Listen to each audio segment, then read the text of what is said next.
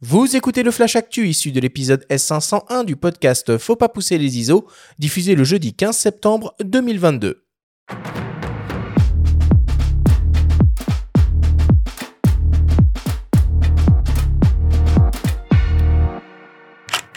Cette semaine, dans le Flash Actu, Fujifilm lance un nouveau boîtier ultra défini. Panasonic étoffe sa gamme de focale fixe f1.8 24-36 mm et on connaît désormais le palmarès de l'édition 2022 du festival Visa pour l'image. Le Flash Actu vous est présenté par Fox.fr, le site des spécialistes de l'image. Fujifilm vient d'annoncer le X-H2, le boîtier hybride APS-C le plus défini de la gamme X. Il embarque un nouveau capteur de 40 millions de pixels rétroéclairé X-Trans et une nouvelle version de processeur d'image. Grâce à ce nouveau combo, l'appareil est capable de délivrer des séquences vidéo en 8K 30 images par seconde, 4 de 2 10 bits, Apple ProRes en interne sur une durée de 160 minutes. Fujifilm introduit même une nouvelle fonction de zoom numérique deux fois en vidéo pour de la 4K. En HDMI et via un enregistreur externe, on peut aussi accéder à un flux RAW 12 bits en Apple ProRes RAW ou Blackmagic RAW. À noter que Fujifilm propose en option un système de refroidissement à fixer à l'arrière de l'appareil qui permet de monter la durée d'enregistrement à 240 minutes. Pour le reste, le boîtier est fidèle à la philosophie Fujifilm avec une stabilisation capteur 7IL, le mode multishot 160 millions de pixels, une plage de sensibilité ISO native de 125 à 12800, un temps de pause jusqu'au 180 millième de seconde avec l'obturateur électronique ou encore une rafale à 20 images par seconde en illimité. Le Fujifilm X H2 sera disponible à la fin du mois et proposé au prix de 2249 euros. Enfin, parallèlement à cette nouveauté, le constructeur annonce également des optiques, une nouvelle version du 56 mm f1.2x proposée à 1199 euros et un zoom 20-35 mm f4 constant pour son système moyen format proposé à 2499 euros. Panasonic lance une nouvelle optique 24-36 mm en monture L qui devrait séduire les amateurs d'astrophotographie, de paysage ou encore de photographie d'architecture. Il s'agit d'une focale fixe grand angle 18 mm f1.8 en gamme Lumix S qui vient donc rejoindre les 24, 35, 50 et 85 mm déjà existants dans cette série. L'objectif équipé d'un diaphragme circulaire à 9 lamelles est composé de 13 lentilles réparties en 12 groupes avec pas moins de 3 lentilles asphériques et une correction efficace des aberrations chromatiques. Il exploite une motorisation autofocus ultra rapide à 240 images par seconde, sans focus brushing très efficace pour un usage vidéo. L'objectif intègre une bague de mise au point manuelle personnalisable et est tropicalisé. Il est très compact avec environ 8 cm de long et pèse seulement 340 grammes. Le nouveau Lumix S 18 mm f1.8 en monture, elle sera disponible dès le mois d'octobre et proposée au prix de 999 euros. Et enfin, pour terminer, la 34e édition de Visa pour l'image, l'incontournable festival international du photojournalisme, vient de fermer ses portes à Perpignan. Le Visador News a récompensé le travail du photographe ukrainien d'Associated Press, Evgeny Maloletka, auteur de reportages choc dans la ville de Mariupol, où il est resté pendant 20 jours et a témoigné en première ligne des incessants bombardements russes, notamment sur la maternité de la ville, avec son compère, le vidéaste Mestislav Chernov. Parmi les autres lauréats, Lucas Barioulet a remporté le prix Rémi Ochlik de la ville de Perpignan pour sa couverture de la guerre en Ukraine pour le journal Le Monde. Le visa d'honneur du Figaro Magazine a été décerné au photographe Alain Keller de l'agence Myop. Brent Stirton, photographe sud-africain du National Geographic, membre de l'agence Getty Images et ambassadeur Canon, a remporté pour sa part le Visa d'Or Magazine pour son sujet Viande de brousse, à l'origine des épidémies, poursuivant son travail au long cours sur le braconnage et l'exploitation de la faune sauvage, principalement effectuée dans le bassin du Congo. These viruses have been around for centuries. Ces virus évoluent parmi nous depuis des siècles. Au cours des 20 dernières années, nous observons une transmission entre les animaux et les humains. Cela s'explique en partie par le fait que les infrastructures ont changé. L'accès au milieu sauvage est plus simple et le transport de viande de brousse plus rapide. Sur les marchés, on constate qu'il y a de la viande fraîche plutôt que de la viande séchée, ce qui est un vecteur de transmission. Avec ce travail, je ne veux pas blâmer les gens qui vivent de ces activités, mais je lance un avertissement. We understand that that's that there's many reasons why people value access to bushmeat, and that in fact it is often healthier D'un côté, on peut comprendre le besoin de gagner sa vie et de faciliter l'accès à la consommation de viande de brousse, qui est bien souvent plus saine que la viande importée en Afrique. Mais à de nombreux égards, ce n'est pas une activité pérenne. Enfin, la photographe russe Natalia Saprunova remporte la bourse Canon de la femme photojournaliste pour mener à son terme son projet de reportage sur le peuple des Evenks en Sibérie. Un travail au long cours, pas évident à organiser dans le contexte géopolitique actuel, qui va nécessiter plusieurs voyages dans son pays natal. J'ai déjà commencé à travailler sur euh, ce sujet cet été. Euh, je suis allée même à un repérage euh, le printemps dernier. Moi, j'ai envie que ce soit très humain, qu'on voit les visages, qu'on voit des histoires. voilà, des gens qui, qui habitent ce territoire, qu'on voit aussi des problématiques du lieu, leurs difficultés, voilà, la nature aussi également, tout tout l'aspect écologique également, euh, environnemental. Euh, donc je vais essayer de parler de tout ça C'est pour ça j'y vais plusieurs fois dans l'année, couvrir euh, les fêtes, euh, euh, des temps forts en termes de saison.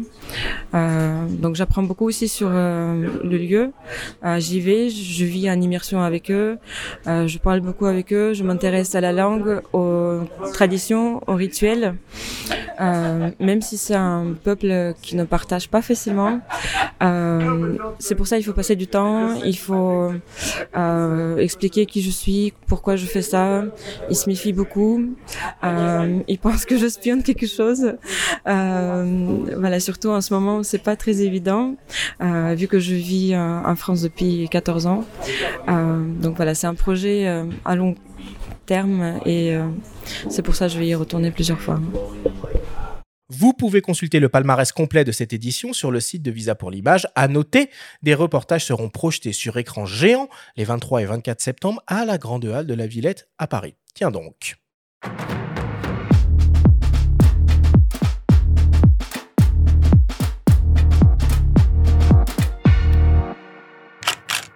Benjamin, t'étais à Visa cette année. Alors oui, comment t'as trouvé cette édition? J'ai pas vu de concert cet été, mais j'ai eu la chance. je me suis gavé d'expositions euh, à Visa, puisque c'était une sorte de retour à la normale. Hein.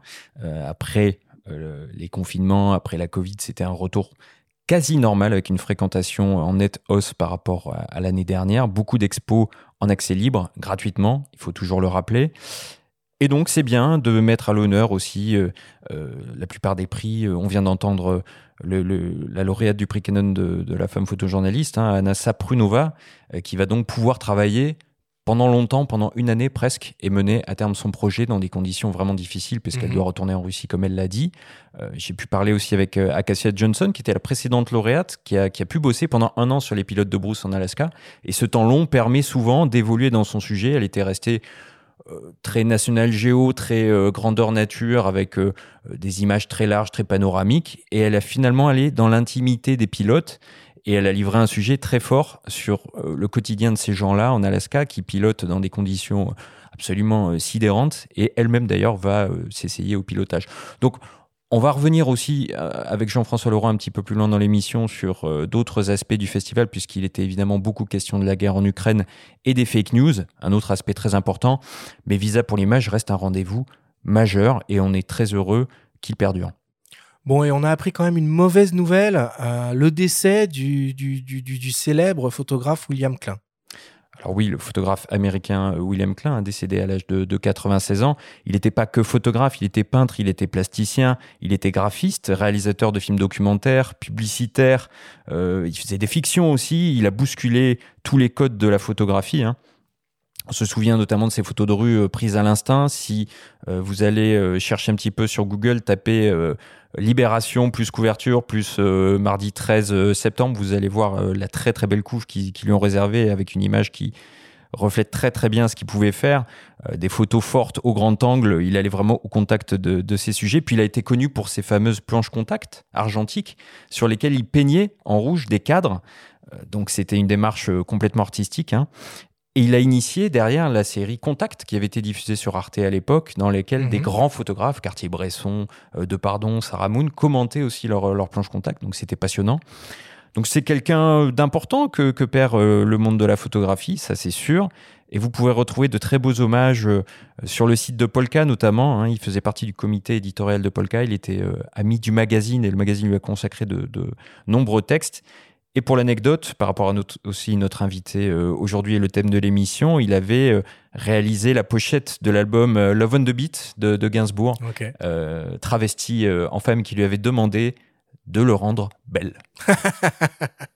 Bon, ça fait, euh, euh, plusieurs semaines, plusieurs mois même qu'on n'a pas pris les micros. Donc évidemment, euh, il y a des, actualités au niveau du matos qu'on n'a pas pu couvrir. Alors évidemment, on va pas revenir sur tout ce qui s'est passé cet été. Néanmoins, moi, j'aimerais quand même qu'on souligne les nouveautés optiques qu'il y a eu. Alors en particulier chez Tamron, qui est très en forme en ce moment, puisque le constructeur a annoncé très récemment sa première monture en monture native Nikon Z. Donc ça, c'est vraiment une, une grande première. Alors il s'agit d'un, d'un, télézoom, un 70-300 mm euh, f4.5 euh, 6.3. Et voilà, on peut euh, très facilement fantasmer sur le fait que euh, d'autres optiques euh, vont suivre, et notamment la fameuse trilogie des zooms euh, f2.8 constant, euh, qui est euh, très célèbre et qui est pour le moment uniquement proposée en monture euh, Sony E. Toujours chez Tamron, il lance aussi un, un super télézoom, alors en monture E, qui est très original.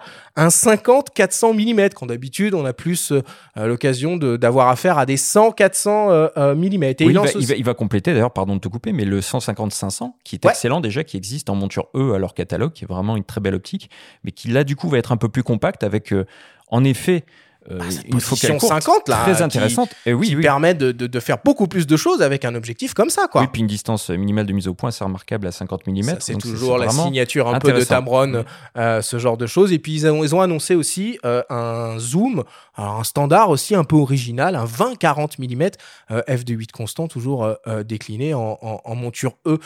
Florence, toi, un, un, un 50-400 mm, c'est un truc qui te chauffe pour du concert ou, ou pas? Pourquoi pas, ouais. Suivant Ouais. l'ouverture, évidemment. Mais euh, c'est Alors c'est que- 4-5-6-3. C'est vrai que ça peut être un peu complexe en basse luminosité, mais en pleine journée, ça peut vraiment être très très cool, je pense. hein. Ah, en festival, par Mm, exemple. en festival, ouais. Carrément. Sigma aussi a lancé des, euh, optiques euh, cet été. Alors, ils ont lancé un 20 mm et un 24 mm f1.4 série Art décliné en monture E euh, et en monture L. Et enfin, Canon, lui aussi, continue de, bah, développer sa gamme d'optiques pour, pour sa monture RF, hybride 24-36 mm, avec un 24 mm f1.8 STM et un zoom 15-30 mm f4.5.6.3 IS STM.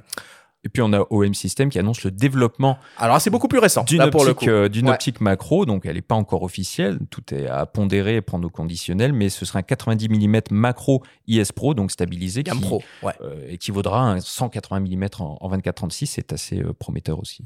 Et enfin, pour terminer, juste dans la série des, des nouveaux, euh, des nouveaux boîtiers, on a Hasselblad euh, qui a lancé son X2D, donc un hybride moyen format compact, euh, équipé d'un capteur de 100 millions de pixels euh, BSI CMOS stabilisé, d'un autofocus à détection de phase à 294 points, équipé en interne euh, d'un disque dur SSD de 1 Teraoctet, euh, mais qui a la particularité, alors là c'est vraiment original pour le coup, de pas faire de vidéo. Ça c'est entre guillemets, c'est couillu de faire ça en 2022. Le boîtier coûtera quand même 8699 euros. Je passe mon tour. Une broutille. La, la vidéo, toi, Florence, c'est un truc auquel tu es, tu es intéressé quand tu regardes un petit peu les boîtiers qui existent? Maintenant, oui. Ouais. Parce que comme je fais les, les deux, du coup, je, je fais vraiment attention que la vidéo soit un minimum. euh, Enfin, que ça me corresponde, en fait.